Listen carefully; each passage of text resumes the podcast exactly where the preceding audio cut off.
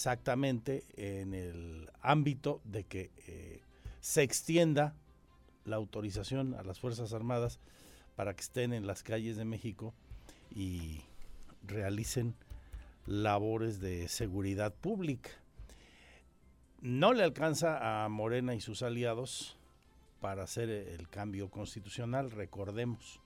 Necesita votos del PRI o transfugas como el que ayer se le fue al PAN a las filas de Morena.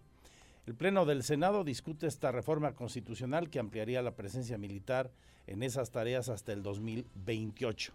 En la discusión le destaco de lo que ha pasado, el senador Ricardo Monreal subió a la tribuna y propuso dar más tiempo a la discusión de la reforma y regresarla a comisiones. Afirmó que está a favor de seguir discutiendo la reforma. Damián Cepeda del PAN rechazó que se posponga el debate. Obviamente que quiere Morena ganar tiempo para ver si consigue los votos que no tiene para una reforma constitucional.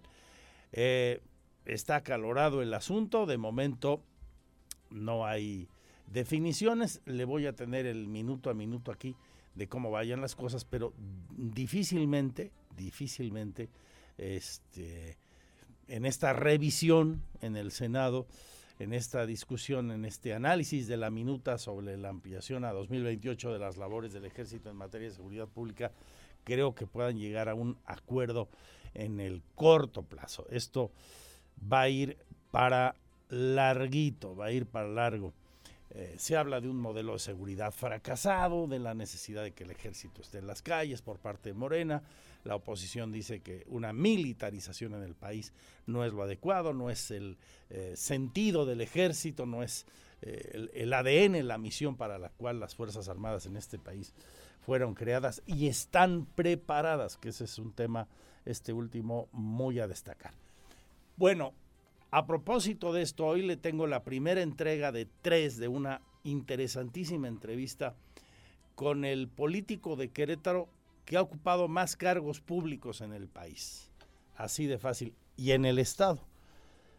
Hay políticos con una larga, dilatada carrera, eh, exgobernadores que han llegado a puestos muy importantes en el país, pero nadie con tantos, eh, ni en su partido, ni en gobiernos de Querétaro, ni en gobiernos federales, como Mariano Palacios Alcocer. Hacemos un contraste de la política en nuestros días con lo que se ha vivido en otros tiempos y lo más interesante es su reflexión sobre este debate, justamente el de la militarización del país como siempre le digo en las exclusivas aquí con personajes de este calado, que solo están con ustedes y nosotros, sin desperdicio, así que no se la pierda. Eso a lo largo del programa. Tenemos la estadística del COVID, así como ayer sucedió, hoy miércoles hay ajuste de datos en el gobierno estatal con los datos federales y se reporta el fallecimiento de 16 personas teóricamente en las últimas 24 horas, pero como le digo, es producto del ajuste que hacen eh, en los concentrados que se entregan las diferentes dependencias del sector salud. Este reporte indica que hay 52 nuevos casos, eso sí, en las últimas 24 horas. Ocho pacientes hospitalizados, uno de ellos está grave la ocupación hospitalaria, que es el dato más importante a considerar, solo 2% de casos ocupados, 2% de camas con ventilador y 15% de camas sin ventilador, como observamos en las imágenes de Radar TV y le cuento aquí en la radio. Así que con esto y todo lo que usted siempre busca en nuestro programa, la información con la fuerza de la verdad, sin refritos, lo de hoy y lo que vendrá en las próximas horas, aquí enseguida con el resumen y luego a detalle y esa entrevista exclusiva. A lo mejor será su compañía. También economía, finanzas y negocios. Y ahí una buena noticia. Mauricio Curi descartó hoy subir los impuestos para el 2023. Asegura que para el siguiente año no se contempla que aumenten las cargas tributarias.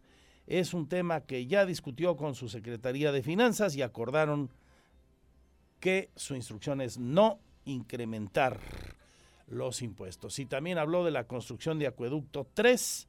En diciembre próximo estará listo, no se modifica la fecha, reitera la fecha de diciembre, el proyecto ejecutivo.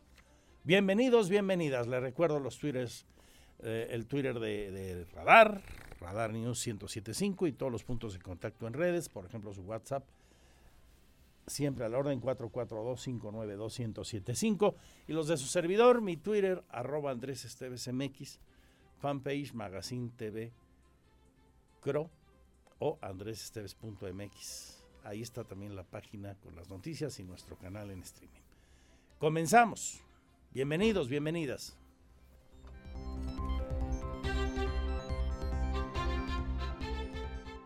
Porque siempre estamos cerca de ti Síguenos en nuestras redes sociales.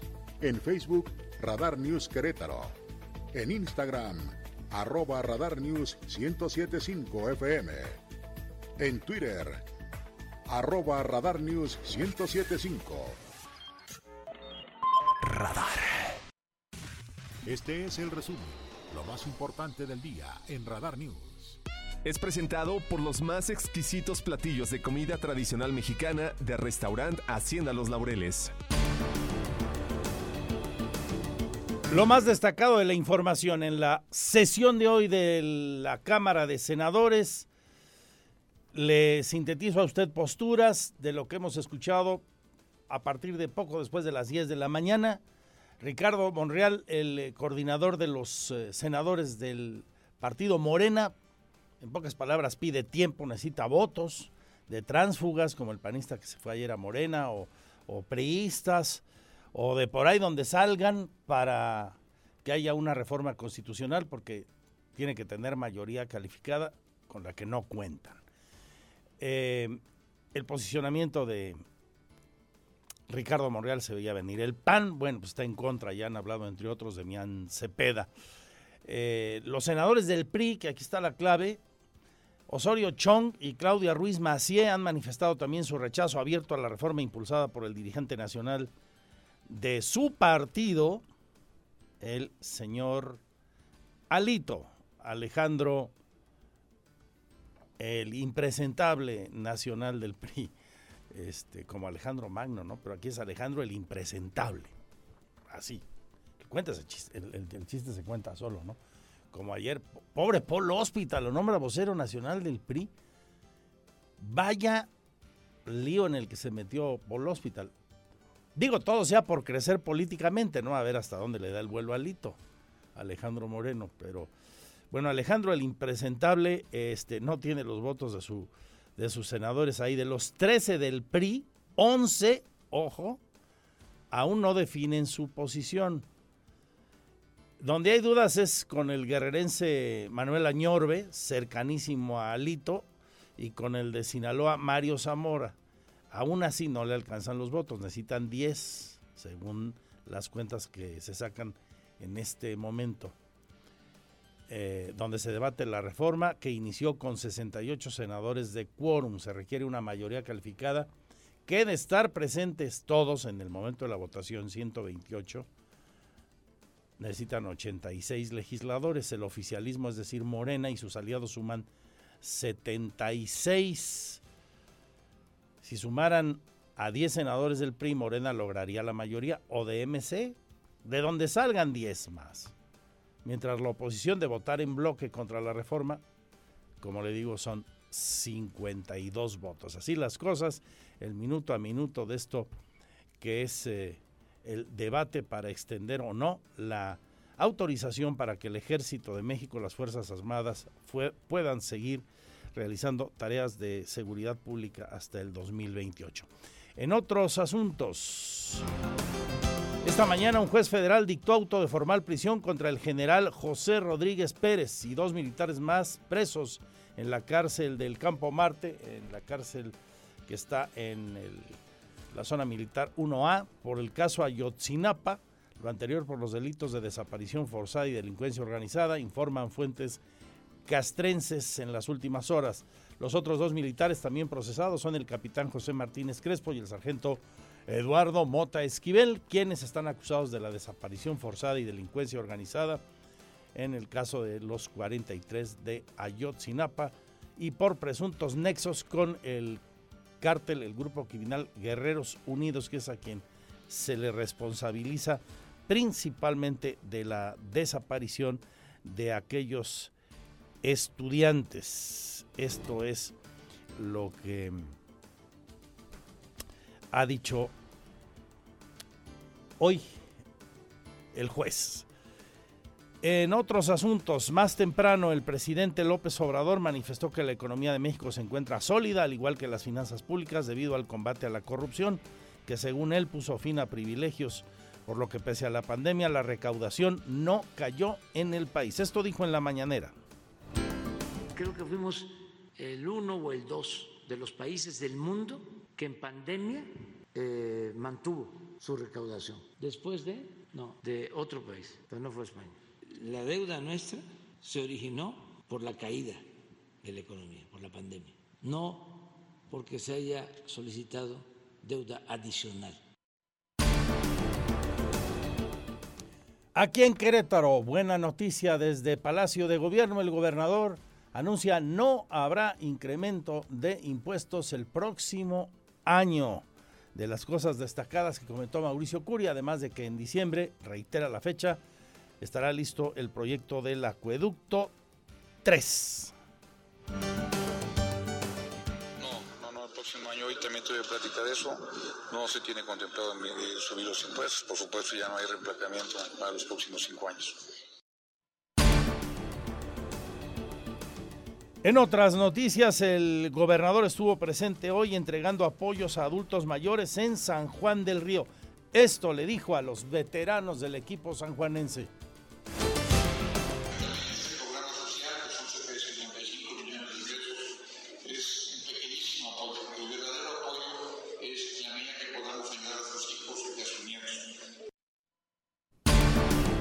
El secretario de Obras Públicas del gobierno de Querétaro dice hoy que la obra que se ejecuta y en los próximos 15 meses quedará concluida en la 5 de febrero será la primera con un plan de construcción sustentable.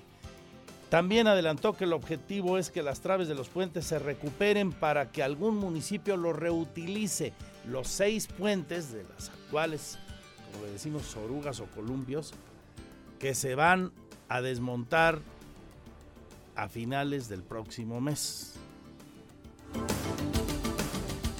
Que todos los materiales puedan ser reutilizados, todos los que tenemos ahí. Eh, las traves de los, de, los, de los puentes las vamos a recuperar para ver si algún municipio les, les pueden interesar. Está abierta la posibilidad que cualquier municipio que, lo, que las requiera se las puede llevar. Estamos en pláticas con, con algunos municipios y será el día 10 del próximo mes cuando comience el trabajo de reingeniería de largo alcance para esta obra. Los trabajos preliminares, pues, para desmontar esos puentes a los que nos referimos. Eh, como te dije, el 10 de octubre ya empezamos a trabajar los primeros trabajos preliminares. Eh, pues en, en, en retiro de, de, algunos, de algunas este, barreras, eh, la colocación de, de, la reubicación de árboles. O sea, va, vamos a empezar a trabajar en eso. Y, y... En información de nuestros municipios presentaron, ojo, la convocatoria para el segundo periodo del programa Tu Beca, que se lanzará el 30 de septiembre. A partir del 30 de septiembre, chavo, chavas, y hasta el 14 de octubre para estudiantes de secundaria a licenciaturas. Tómenlo en cuenta. Espera la administración de Luis Nava beneficiar a más de 4.700 jóvenes. Nos adelanta el secretario de Desarrollo Sustentable y Desarrollo Humano, Arturo Torres. Por ello que ya estamos a punto de sacar la convocatoria del programa Tu Beca para este año 2022. Esta la estaremos lanzando el día 30 de septiembre, es decir, al final de este mes, estamos hoy a 21, el día 30 de septiembre estaremos lanzando la convocatoria, la cual estará abierta hasta el día 14 de octubre. Ahí los jóvenes de secundaria, prepa, universidad que tengan promedio de 8 en adelante, puedan registrarse. Aquellos que ya tienen beca tendrán que hacer la renovación, pero tendrán que hacer el proceso. Aquí mismo en Querétaro se informa que más de 100 personas han hecho ya el registro ante la Secretaría de Desarrollo Humano, esta que encabeza Torres, para la compra de predios a bajo costo. La mayoría fueron desalojados de quienes ya se inscribieron o los inscribieron del predio Las Peñitas, ¿se acuerdan? Aquel 23 de septiembre. El incremento en el costo de materiales, particularmente el acero y el cemento, de hasta un 30%, está repercutiendo en el programa de obras de la Administración Municipal. ¿De qué manera lo afecta? Habla la secretaria Oriana López ustedes saben, esto nosotros no lo medimos, no lo normamos y pues sí traemos un incremento hasta del 30% en materiales, principalmente acero, cemento y pues bueno, es prácticamente lo que nos ha movido al día de hoy todo, todo esto. Sí, sí nos repercute, hacemos un poquito menos de de alcances en lo que teníamos programado, pero pues bueno, es con lo que tenemos que trabajar y, seguir. ¿Cuánto se reduce este alcance, perdón? ¿Cuánto reduce, llega a reducir este pues, alcance? Pues si es el 30%, entonces pues más o menos en promedio, ¿no? Cada obra es diferente, cada este alcance que tenemos planeado es distinto, o bien cubrimos los alcances, pero este bajamos el número de obras, es lo que estamos ponderando, leyes que cumplir y este todo lo vamos conforme a ley y normas y que, que vamos a estar.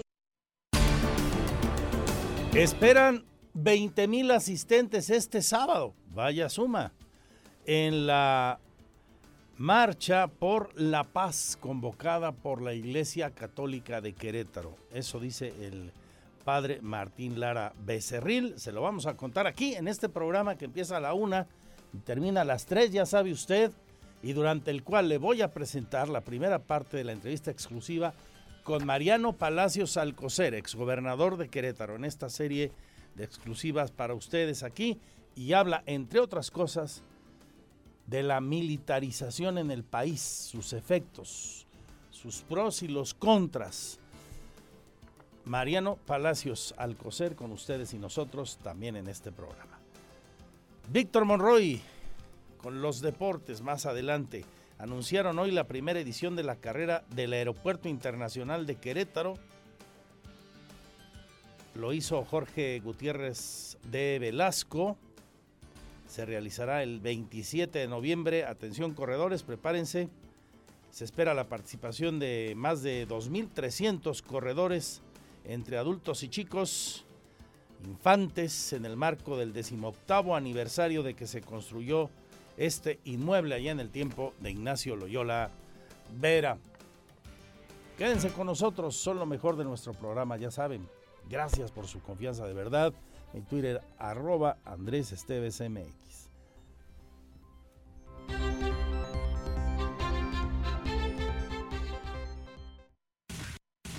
Este es el resumen, lo más importante del día en Radar News.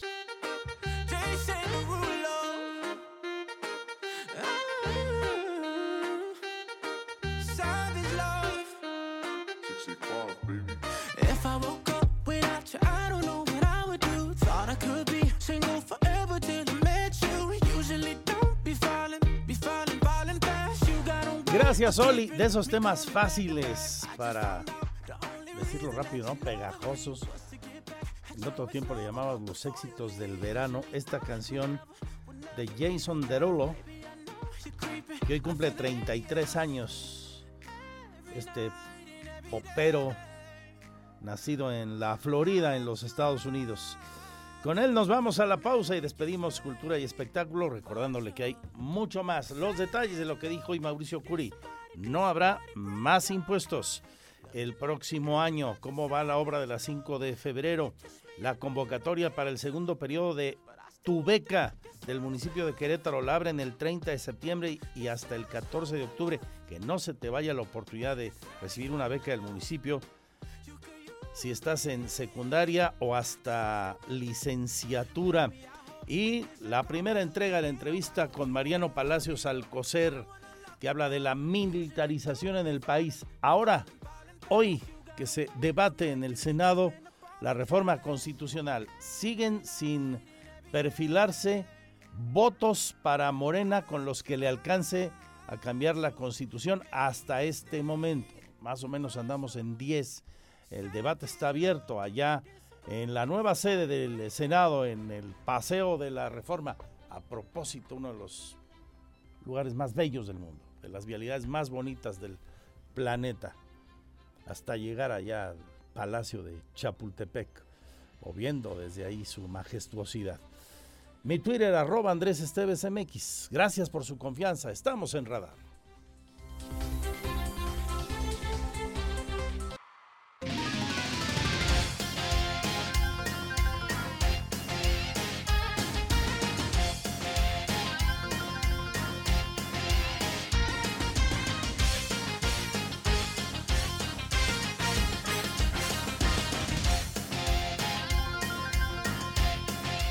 Una de la tarde con 48 minutos. ¿Qué tal? ¿Cómo le va a usted?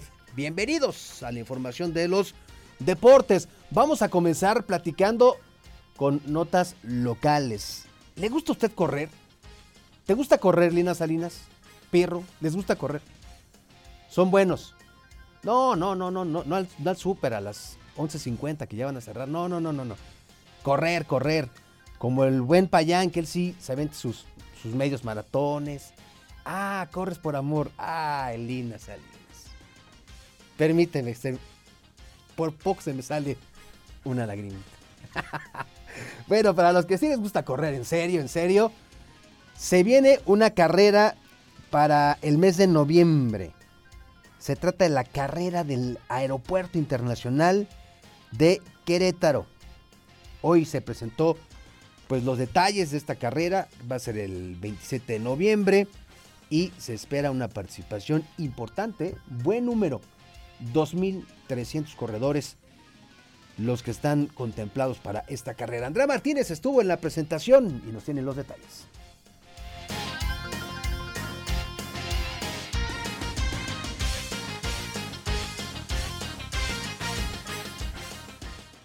Próximo 27 de noviembre se llevará a cabo la primera edición de la carrera del Aeropuerto Internacional de Querétaro 2022 y para la cual se espera la participación de 2.300 corredores entre adultos e infantes. Esto en el marco del 18 aniversario de este inmueble. El director del aeropuerto, Jorge Gutiérrez de Velasco Rodríguez, detalló que esta carrera contará con las ramas femenil y varonil y con las distancias de 3, 5 y 10 kilómetros para los adultos y con una distancia de entre 100 y 200 metros para las niñas y niños que participen. Añadió que la carrera iniciará a las 8 de la mañana a un costado de la torre de control del aeropuerto y seguirá un recorrido por varias zonas del mismo, donde los participantes podrán observar, por ejemplo, aviones estacionados. próximo 27 de noviembre se llevará a cabo a las 8 de la mañana. La cita para los corredores será a las 7 de la mañana. Hay categorías varonil y femenil. Estamos visualizando y es por eso que hemos invitado aliados estratégicos que junto con ellos y sus comunidades podemos hacer más grande este, este evento. Está visualizada para 2.300 corredores. No es una carrera chica, pero también creemos que es sumamente factible, insisto, por los aliados estratégicos y la comunidad que el aeropuerto convoca. Jorge Gutiérrez añadió que a más tardar a principios de octubre se publicará en el portal oficial del aeropuerto la información para que los interesados realicen su registro a esta carrera, que tiene un costo de 400 pesos para los adultos y de 200 pesos para los infantes. El director del aeropuerto garantizó que esta carrera, que está avalada por autoridades estatales, contará con seguridad, hidratación y cronometraje oficial y se realizará en las mejores condiciones para construir comunidad. Para Grupo Radar, Andrea Martínez. Bueno, pues ya tienen ustedes los detalles de esta carrera. Hoy habrá participación dentro de la Leagues Cup de los equipos mexicanos, Atlas, América y Chivas, que van a tener participación.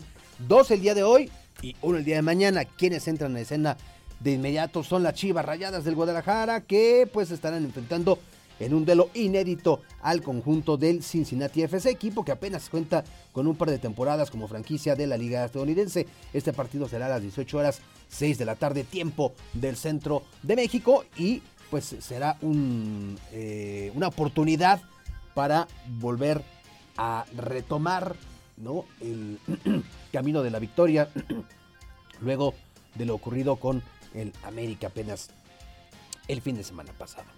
¿Qué dice Ricardo Cadena, técnico de las Chivas? Escuchemos.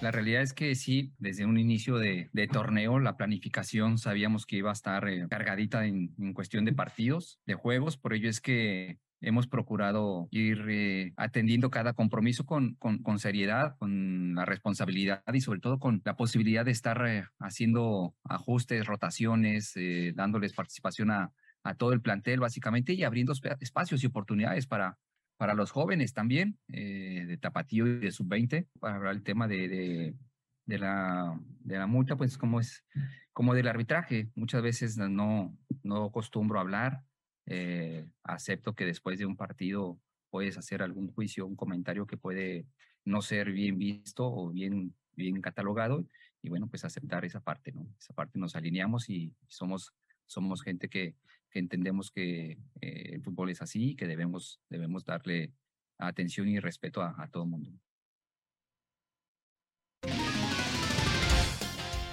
Bueno, este partido entre Cincinnati y la Chivas será hoy a las 6 de la tarde, tiempo del centro de México.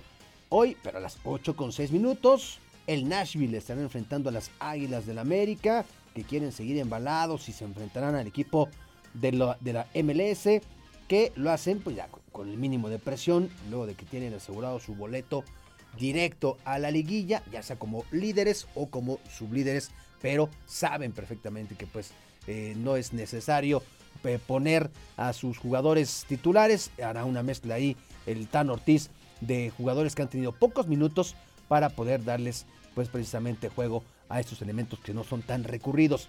Habla, habla precisamente Fernando El Tano Ortiz sobre lo que representa este compromiso que dice, más allá de que si descansamos o no por la fecha FIFA, dice, habrá que tomar con eh, responsabilidad este tipo de partidos. Esto fue lo que dijo Fernando El Tano Ortiz. ¿Cómo lo tomamos? De la misma manera que hemos tomado todos los partidos amistosos que hemos ido a jugar a Estados Unidos. De la misma manera, no va a cambiar nada en ese sentido. Los jugadores que hoy tenemos en, la plantilla que pueden ir a afrontar ese partido lo harán de la misma manera. Representamos al, club más grande de México e iremos a buscar el triunfo como siempre. Finalizando la pregunta, enfrentamos a un rival que también está en los primeros puestos en su liga, y, en su liga, perdón, y, buscaremos traernos un triunfo para, para Ciudad de México. No, no porque América está preparado para asumir el rol que, siempre está en, la liga. Es algo que cada jugador entiende a la hora de llegar a esta institución que tiene que pelear los puestos primeros y, convivir con esa presión. En ese sentido, tengo una plantilla bastante madura y con una experiencia importante en la liga donde asumen el rol que, que se en esta camiseta.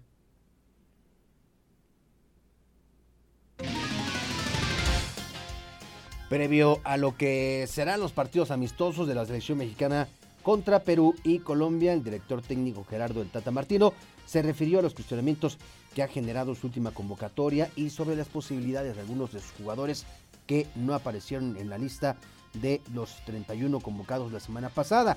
El Tata Martino admitió que tiene claro que será injusto para algunos por no llamar a uno o a otro futbolista, por ejemplo, en la zona de atacantes de la que adelantó que solo llevará a tres de los cuatro que tiene actualmente en el listado. Es decir, están Henry Martín, Santiago Jiménez, Raúl Jiménez y Rogelio Funes Mori. Los dos últimos, el caso de Rogelio Funes Mori, que pues eh, está saliendo de una lesión. En el caso de Raúl Jiménez, que hay que ser sinceros, triste, desafortunadamente después de su lesión, no ha logrado alcanzar ese 100% o ese nivel que nos tenía acostumbrados y no está en, condiciones. Quienes están pasando y quienes han tenido menos minutos, pero que están teniendo un buen momento futbolístico, pues es Santiago Jiménez, quien está haciendo buenas cosas con el Feyenoord, y el caso de Henry Martín, que está haciendo goles aquí en la Liga MX. Tres de los cuatro irán solamente a Qatar. ¿Quién, quién será el que se quede fuera de la lista? Seguro, seguro dará de qué hablar. Oiga, ya para terminar, fíjese que el día de hoy, hoy 21 de septiembre, se celebra, es el Día Nacional de la Lucha Libre. una disciplina, un deporte que ya es parte de la cultura popular, que ha cruzado fronteras, ya sea con una máscara, ya sea con lo folclórico que son las arenas, ya sea a través del cine, ¿no? Que el santo se encargó de inmortalizar y, e incluso pues llevar a la categoría de cine de culto sus películas. ¿Quién es su luchador favorito? El tuyo ya, no te pregunto, Pirro. Blue Demon. Blue Demon. El, el, el tuyo, Andrés.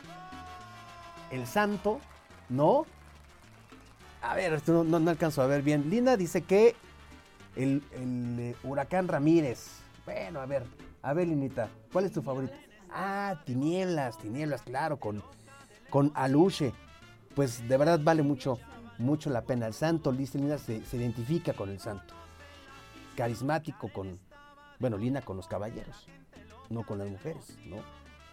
Pero sí, rompecorazones como El Santo, Perro Aguayo, Blue Demon, Mil Máscaras, este, Atlantis, Doctor Wagner, Canek, La Parca. Bueno, pues a todos los que alguna vez han acudido a una arena, saben lo sabroso que está tu bolsita de papas, bañadita con salsa, tu vaso de cerveza y unas cuantas mentadas, ¿no? Hacia los rudos o los técnicos, según sea su preferencia. Bueno, pues a disfrutar y a celebrar esto que es parte de nuestra cultura popular, la lucha libre.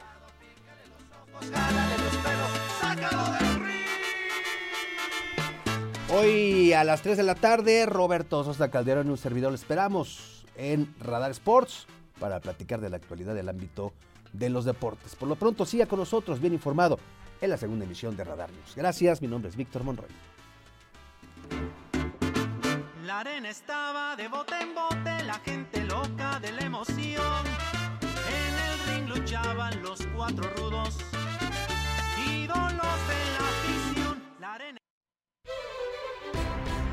Gracias por seguir con nosotros, quienes se van sumando a esta hora de la tarde a nuestro programa.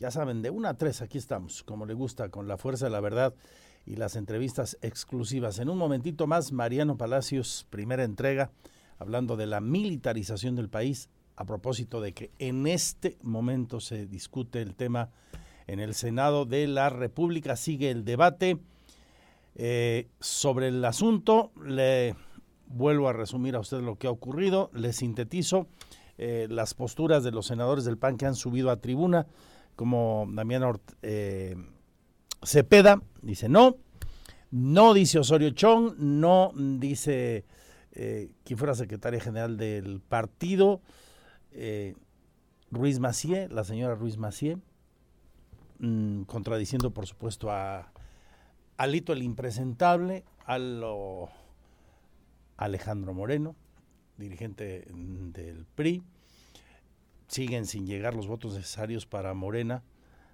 y poder modificar la constitución como se requiere para que pasara esa iniciativa que ya fue aprobada en la Cámara de Diputados, recordemos, pero el cambio constitucional para ampliar el periodo, el permiso a las Fuerzas Armadas para que tengan presencia en el ámbito de seguridad pública hasta el 2028 no es suficiente. Ricardo Monreal está queriendo ganar tiempo, como le decía usted, ha propuesto el panista, el morenista, ha propuesto el coordinador parlamentario del partido del presidente regresar a comisiones la reforma sobre la militarización. La operación no le ha funcionado de momento porque los partidos de oposición a Morena y sus aliados dicen no. Quiere ganar tiempo, como le digo, y no lo consigue aún. Esto lo que está ocurriendo en el Paseo de la Reforma, ahí muy cerquita al monumento a la Revolución, está a espaldas del Senado, del nuevo Senado. Y, sobre el tema nos habla Mariano Palacios y su visión de cómo se ha transformado la política en el país. Este que es uno de los políticos que ha tenido una más dilatada carrera en el ámbito de los gobiernos estatal, municipal de Querétaro, y federal, cuatro veces electo como dirigente nacional del PRI, Palacios Alcocer, ex rector de la UAC, em, académico todavía, impartiendo clases en nuestra máxima casa de estudios, diplomático, embajador ante la Santa Sede, antes en Portugal. Bueno, no tiene desperdicio, no se la pierda. Claridoso y muy directo como es también el exgobernador queretano, con un uso del lenguaje extraordinario, de esos que llaman la atención por lo, bien tratado del idioma en, en voz de este hombre, que como todos los políticos en el país, pues es también una figura polémica. Hay quienes respetan mucho su trayectoria política y tiene también, como todos ya digo, en la vida pública sus detractores. Pero la inteligencia en el manejo de los grandes asuntos del país, más allá de visiones eh, partidistas o de filias y fobias, es muy enriquecedor siempre escucharlo. Así que sin desperdicio, no se la pierdan en unos minutos más. Por lo pronto, hoy buenas noticias desde Palacio de Gobierno. No habrá incremento a los impuestos el próximo año, dice Mauricio Curi. Para el siguiente año no se contempla que aumenten los impuestos en el estado de Querétaro, aseguró el gobernador Mauricio Curi González. Dio a conocer que es un tema que ya se trató con la Secretaría de Finanzas de Gobierno, en donde se acordó que no incrementarán los actuales impuestos estatales. Además, anunció que ya no habrá un nuevo reemplacamiento en los próximos cinco años, es decir, en lo que resta de su administración. No, no, no, el próximo año hoy también tuve plática de eso no se tiene contemplado subir los impuestos. Por supuesto, ya no hay reemplacamiento para los próximos cinco años. En cuanto a la construcción del acueducto 3, Curi González reiteró que en diciembre próximo ya se tendrá concluido el proyecto ejecutivo. Indicó que esta obra tendrá una inversión de 5 mil millones a 6 mil millones de pesos, cuyo proyecto será autofinanciable y será manejado por la Comisión Estatal de Aguas. Con esta obra, el mandatario estatal garantizó que Querétaro tendrá agua al menos para los próximos 50 años. Para Grupo Radar, Andrea Martínez. No más reemplacamientos hasta el final de la administración. No habrá nuevos impuestos el próximo año, dice Curi González, que hoy estuvo en San Juan del Río. Entregó apoyos alimentarios a adultos mayores allá en el municipio eh, sanjuanense que gobierna Roberto Carlos Cabrera Valencia. Esto les dijo a los veteranos del equipo sanjuanense al entregar esos recursos, esos apoyos con una inversión superior a los 55 millones de pesos.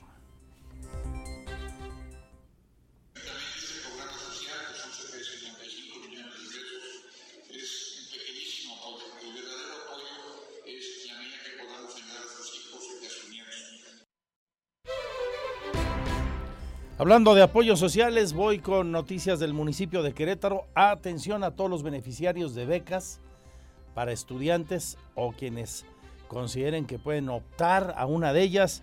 Hoy se lanzó la convocatoria, el periodo de inscripción arranca el próximo día 30. Todavía falta, pero no tanto, es el viernes de la semana próxima. Estará abierta esa convocatoria hasta el 14 de octubre. Aquí los detalles con Alejandro Payán. Se presentó la convocatoria para el segundo periodo 2022 del programa Tubeca la cual se lanzará el 30 de septiembre y estará abierta hasta el próximo 14 de octubre. Está dirigida a estudiantes de secundaria a licenciatura y se espera beneficiar a 4.700 jóvenes queretanos, informó el secretario de Desarrollo Humano y Social, Arturo Torres Gutiérrez. Por ello que ya estamos a punto de sacar la convocatoria del plan Tubeca para este año 2022. Esta la estaremos lanzando el día 30 de septiembre, es decir, al final de este mes, estamos hoy a 21, el día 30 de septiembre estaremos lanzando la convocatoria, la cual estará abierta hasta el día 14 de octubre. Ahí los jóvenes de secundaria, prepa, universidad, que tengan promedio de 8 en adelante, puedan registrarse. Aquellos que ya tienen beca tendrán que hacer la renovación, pero tendrán que hacer el proceso. Los requisitos se podrán consultar a través del portal www.municipiodequerétaro.gov.mx o al teléfono 238-7700 a las extensiones 7380, 7356 y 7454. La distribución de las becas será de 3.609.000 pesos para nivel secundaria, donde habrá 2.256 alumnos beneficiados que recibirán 1.600 pesos. Para nivel secundaria, se destinará un monto total de 3.167.200 pesos para entregar 1.122 becas por un monto de 2.600 pesos y para licenciatura, la inversión será de 4.292.000 pesos que se entregarán a 1.160 estudiantes, donde cada uno recibirá 3.700 pesos. Para Grupo Radar, Alejandro Payán. Están buenas, no dejen pasar la oportunidad. Se abre el periodo de registro el día 30 de septiembre. Hoy se presentó el nuevo programa. También ahí mismo Arturo Torres habló de otro programa, igual y en una de estas usted puede participar. Es el de compra de predios a bajo costo por parte de queretanos. Ya se han registrado 100 personas ante esa dependencia. Otra vez contigo, señor Payán. Más de 100 personas han hecho el registro ante la Secretaría de Desarrollo Humano y Social del municipio de Querétaro para la compra de predios a bajo costo. La mayoría fueron desalojados del predio Las Peñitas y el 23 de septiembre cerrará la convocatoria, informó el titular de la Secretaría, Arturo Torres. cerramos el día 23, o sea, ya pasado mañana, cerraremos ya la. Van más de 100, 100 registros de, personas que solicitan eh, la, la adquisición de un predio eh, las medidas que hemos comentado, 90, 130 y 141 al, parecer, y estaremos cerrando el 23, en donde eh, ya una vez cerrando, revisamos, eh, validamos ya los expedientes y revisaríamos hasta cuántos o cuáles son las personas que pueden ser beneficiadas. Ya rebasamos, digamos, el número de predios que se van a, poner a disposición o a la venta de, este, de este programa. El funcionario municipal dijo que solo se podrán vender 100 lotes ubicados en San Miguel Carrillo sobre Paseo Querétaro y el costo promedio del metro cuadrado es de aproximadamente 2.120 pesos. Descartó que en la adquisición de estos predios municipales se pueda beneficiar a personas desalojadas de la cuadrilla y aunque no cuenta con cifras oficiales, la mayoría de quienes han hecho la solicitud vivían en las Peñitas y fueron desalojadas la madrugada del 5 de agosto. Para Grupo Radar, Alejandro Payán. Cambiamos de asunto, vamos con otro de los grandes temas en Querétaro, la transformación del paseo 5 de febrero, lo que será ese paseo 5 de febrero, hoy la avenida del mismo nombre. Dio detalle respecto a las características de la construcción que se conocían poco de los mismos, hoy el arquitecto secretario Fernando González Salinas, y creo que es eh, digno de subrayarse, porque varios municipios se podrán beneficiar de esto. ¿A qué me refiero? Pues dice el secretario de Desarrollo Urbano que esta obra es la primera con plan de construcción sustentable. ¿Y a qué se refiere en el detalle? Pues que, por ejemplo, las traves de los puentes que se van a retirar seis que hoy están en ese trayecto de la 5 de febrero, se van a reutilizar, no se van a desperdiciar, se van a recuperar para que algún municipio les dé un uso. Andrea Martínez. Se tiene una propuesta para que sean reutilizados todos los materiales que serán retirados de los puentes que se demolerán en Avenida 5 de Febrero, confirmó el secretario de Desarrollo Urbano y Obras Públicas Fernando González Salinas. De esta manera adelantó que el objetivo es que las traves de los puentes se recuperen para que algún municipio los reutilice. Y es que, explicó, este tipo de materiales se pueden utilizar para construir banquetas, guarniciones o cualquier elemento no estructural. Que todos los materiales puedan ser reutilizados, todos los que tenemos ahí eh, las traves de los, de, los, de los puentes las vamos a recuperar para ver si algún municipio les, les pueden interesar. Está abierta la posibilidad que cualquier municipio que, lo, que las requiera se las pueda llevar. Estamos en pláticas con, con algunos municipios. González Salinas adelantó que el municipio de Tequisquiapan ha sido hasta ahora el único que se ha acercado con el fin de acceder a estos materiales y poder reutilizarlos para diversas acciones. Por su parte, Roberto Ledesma, promotor de este proyecto de reciclaje, destacó que este programa tiene beneficios ambientales, económicos y sociales y de ejecutarse, la obra de 5 de febrero será la primera obra piloto con plan de construcción sustentable en el Estado y Querétaro se convertiría en pionero a nivel nacional de obra sustentable. Si se logra eh, hacer la obra 5 de febrero así, que digo, es, es la idea, Querétaro va a ser el pionero a nivel nacional de obra sustentable. Aclaró que está en pláticas con la empresa que ejecutará la obra de Paseo 5 de febrero, por lo cual espera que a más tardar la próxima semana obtenga una respuesta para que pueda participar en este proyecto de reutilización de materiales de construcción que serán retirados de los puentes viales de 5 de febrero. Para Grupo Radar, Andrea Martínez. Tengo más detalles de esta obra. Quédese con nosotros. Le recuerdo mi Twitter, arroba Andrés Esteves MX. Al volver también la entrevista con Mariano Palacios.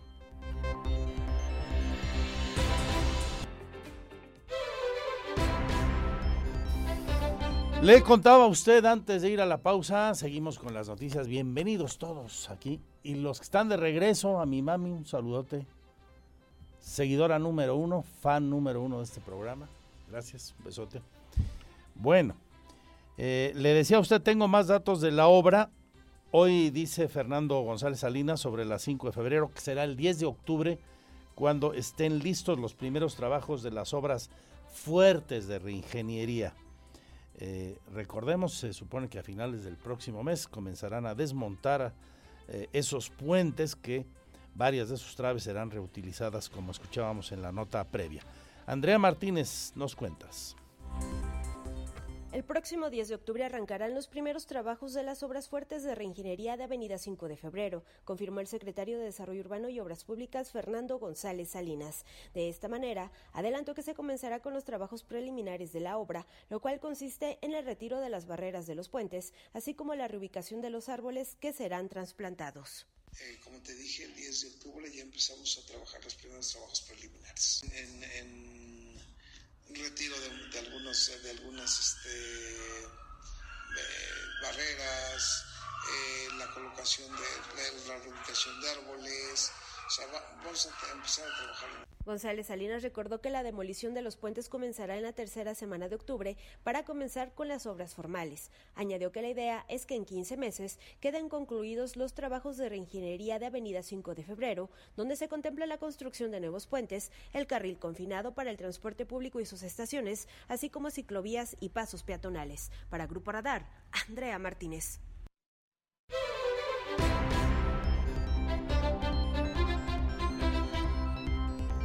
Y a propósito de obras, está impactando y fuerte el incremento en los precios, especialmente del acero y del cemento, está impactando fuerte en el costo de las obras a privados y a públicos. Así lo confirma la secretaria del municipio de Querétaro, Oriana López Castillo, secretaria de Obras Públicas, y nos explica de qué manera están sorteando esto. El incremento en el costo de materiales como el acero y el cemento de hasta un 30% ha repercutido en la programación de obras que realiza la Administración Municipal, explicó la secretaria de Obras Públicas del municipio de Querétaro, Oriana López Castillo. Ustedes saben, esto nosotros no lo medimos, no lo normamos y pues sí traemos un incremento hasta del 30% en materiales, principalmente acero, cemento y pues bueno, es prácticamente lo que nos ha movido al día de hoy todo, todo esto. Sí, si nos repercute, hacemos un poquito menos de, de alcances en lo que teníamos programado, pero pues bueno, es con lo que tenemos que trabajar y, seguir. ¿Cuánto se reduce este alcance, perdón? ¿Cuánto reduce, llega a reducir este pues, alcance? Pues si es el 30%, entonces pues más o menos en promedio, ¿no? cada obra es diferente, cada este alcance que tenemos planeado es distinto, o bien cubrimos los alcances, pero este bajamos el número de obras, es lo que estamos ponderando, leyes que cumplir y este todo lo vamos conforme a ley y normas y que, vamos a estar. Afirmó que hasta el momento no se ha reducido el número de obras de la administración municipal que tiene programado para este año, pero se ponderan las acciones de nuevas vialidades y conexiones que están pendientes. Recordó que la bolsa de obras programadas para este año sigue estando de acuerdo al programa anual, superando los mil millones de pesos para un promedio de 280 obras. Para Grupo Radar, Alejandro Payán. Gracias Alejandro. Cambiamos de asunto. Hoy nos llegan buenas noticias desde el INEGI. De repente nos dan unos sustos en estadísticas que nos ponen francamente mal, pero por otra parte qué bueno para reflexionar, como el tema de la violencia de género, por supuesto, de la que hemos hablado mucho y ojalá pronto se empiece a actuar con más contundencia para evitar que seamos el primer estado, de acuerdo al reporte del último año, medido a los últimos octubres, en violencia hacia las mujeres. Hoy eh, la estadística revelada por el instituto nos dice que somos de los estados con menos embarazo infantil y juvenil. De cualquier manera, mucha comunicación para evitar embarazos no deseados en menores. Diego Hernández nos hace la reflexión y el análisis. Seis actores políticos y un periodista son los queretanos que actualmente se encuentran en el padrón de violentadores en razón de género por parte del Instituto Nacional Electoral. Una de las incorporaciones más recientes fue de Juan Guzmán, alcalde de Huimilpan. Esto Querétaro es una de las entidades con una de las tasas más bajas con nacimientos registrados de mujeres con una edad de 10 a 17 años. Esto representa una tasa de 4.9 puntos por cada mil mujeres de ese grupo de edad reportó el INEGI en sus estadísticas de nacimientos de 2021. Eso quiere decir que 1.586 embarazos infantiles y juveniles se dieron en ese año, 81 fueron de niñas de 10 a 14 años, 224 corresponden a menores de 15, 501 de 16 y 780 de 17. Otras entidades con esta tasa que es de las más bajas son el Estado de México, Hidalgo, Nuevo León, Baja California y Baja California Sur. Sin embargo, Chiapas, Michoacán y Zacatecas tienen una tasa arriba de 7.6 puntos de embarazos de pequeñas y adolescentes. También Querétaro es el séptimo lugar con la tasa más baja del país de nacimientos registrados por cada mil mujeres, con una tasa de 47.6%. Por ejemplo, el promedio nacional es de 55.6 puntos y el estado con el índice más alto es Chiapas con 99.8. El año pasado se registraron 1.918.000 nacimientos en todo el territorio nacional, 17.4 más a los reportados en 2020. La mayoría de las madres que dieron a luz tenían una edad de 20 a 24 años, representando un 26.34% de los nacimientos. Asimismo, el 14.23% de los nacimientos de ese año fueron adolescentes, de mujeres que tenían de 15 a 19 años, y el 0.34% de los nacimientos nacionales, la madre era menor a los 15 años. Para Grupo Radar, Diego Hernández. Esperan 20 mil asistentes a la marcha de la que le hablé al inicio de semana. Se va a realizar por la paz y organizada por la diócesis de Querétaro. Será este fin de semana, el sábado 24. El vocero de la diócesis, el padre Martín Lara Becerril, sigue abriendo la invitación para generar conciencia en la sociedad, en la familia, en las instituciones, en las autoridades, para recuperar los valores de paz a través de la reconstrucción de la familia. Eh, hemos pensado que para la caminata por la paz eh, estamos nosotros preparados, estamos preparados a nivel de organización y de logística para atender hasta 20 mil personas. Eh, ¿Cuántas personas irán a participar? Eh, vamos a decir que está la moneda en el aire. La invitación ha sido amplia, pero nosotros como organización logística estamos este, preparados para atender a 20 mil personas. Recuerde a las tres los deportes con Víctor Monroy y Roberto Sosa. Eventos interesantes los que se vienen para Querétaro. Hace un rato ya en la sección nos contaba mi estimado Víctor, de un evento, una carrera, la primera carrera del Aeropuerto Internacional de Querétaro, que se correrá el 27 de noviembre. Ahora le platica eh, nuestro equipo de un evento que tiene que ver con el golf y que se está lanzando la primera edición de un torneo que se llama Boulders Open en Juriquilla. Se presentó la primera edición del torneo de golf Builders Open by Kaiser Compresores, que se llevará a cabo el próximo 29 de septiembre en el Club de Golf Curiquilla. tiene como finalidad ser el primer torneo de golf enfocado a la industria de la construcción, explicó Valeria Torres Landa Rojo, organizadora y directora general del evento. Em, y pues creamos en el Club de Golf Urquilla un torneo de golf diferente, un, el Builders Open por Kaiser Compresores, que es la primera edición de Builders Open y el primer torneo de golf enfocado en la industria de la construcción. Invitamos al torneo a constructores, desarrolladores y proveedores de la industria a participar y quisimos crear una forma atractiva, diferente de disfrutar del golf junto con el gremio de construcción. El torneo será de un solo día, el jueves 29 de septiembre. El escopetazo será a las 8 y media de la mañana. El formato del torneo es de equipos de cuatro jugadores, es decir, foursomes, con una modalidad a gogo, y esperamos alrededor de 144 jugadores ese día. El escopetazo inicial será a las 8.30 de la mañana en equipos de cuatro jugadores con una modalidad a gogo y se espera la asistencia de 144 jugadores con dos premios al Hole in One. Además, habrá premios al primer, segundo y tercer lugar. Finalmente, Valeria Torreslanda invitó a quienes deseen inscribirse a acercarse a las oficinas del Club de Golf Furquilla, pues todavía hay lugares. Para Grupo Radar, Alejandro Payán. 233 mi Twitter, arroba Andrés Esteves MX. Y tengo muchas más noticias y la entrevista con Mariano Palacio sin desperdicio. Sigue atorada la reforma constitucional en la Cámara de Senadores. Morena quiere ganar tiempo, la oposición todavía resiste, para sintetizarlo en términos muy coloquiales.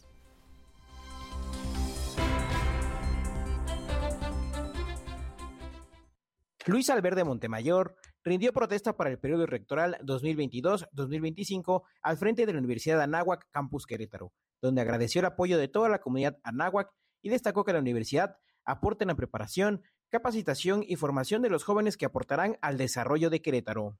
Y las universidades estamos haciendo un esfuerzo muy grande para convertirnos en un espacio de formación y de capacitación para que estos egresados el día de mañana ocupen grandes puestos en, todos en todas las corporaciones. Y estamos muy cerca de que la dinámica nos provoque en posicionarnos como ese destino universitario que capte el mejor talento de México, Centroamérica y Sudamérica. Sigamos dándole a Es el momento. Para Querétaro y para la Nahua, lo mejor está por venir. Luis Alberde agradeció la confianza de los padres de familia y dijo que si están satisfechos del proceso educativo, sigan recomendando a la Universidad Anáhuac, además de que buscan traer a los mejores estudiantes de todo el país y continuar con el crecimiento de las más de 20 hectáreas en el campus de Querétaro. Finalmente, afirmó que lo mejor está por venir, tanto para Querétaro como para la Universidad Anáhuac. Para Grupo Radar, Alejandro Payán. Ahora está usted bien informado. Radar News.